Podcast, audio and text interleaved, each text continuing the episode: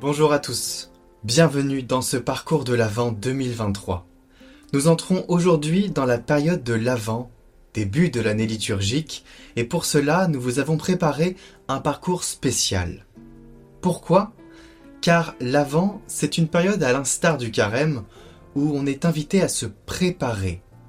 Se préparer pour Noël, à la naissance du Christ Rédempteur. Dieu s'est fait homme parmi les hommes, de sa naissance à sa mort sur la croix. Il a partagé en tout la condition humaine, à l'exception du péché. Que faire pendant cette période? Chacun est appelé à la vigilance et au changement de vie.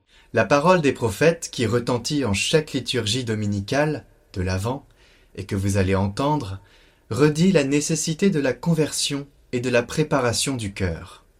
C'est pour cela que cette année, nous avons choisi un calendrier, parcours de l'Avent, qui met en lumière le mystère de l'incarnation. Les évêques ont été invités à partager de courts témoignages sur un événement qui les a marqués et qui les a menés un peu plus proches du Christ, et donc un peu plus proches du peuple de Dieu dont ils sont les bergers.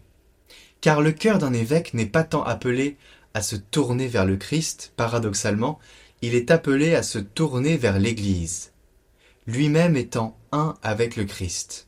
Le cœur de l'évêque, dans la période de l'Avent, est semblable au cœur du Christ avant sa venue dans la chair, tourné vers l'homme dans sa misère, se préparant à l'embrasser, à l'épouser dans l'incarnation.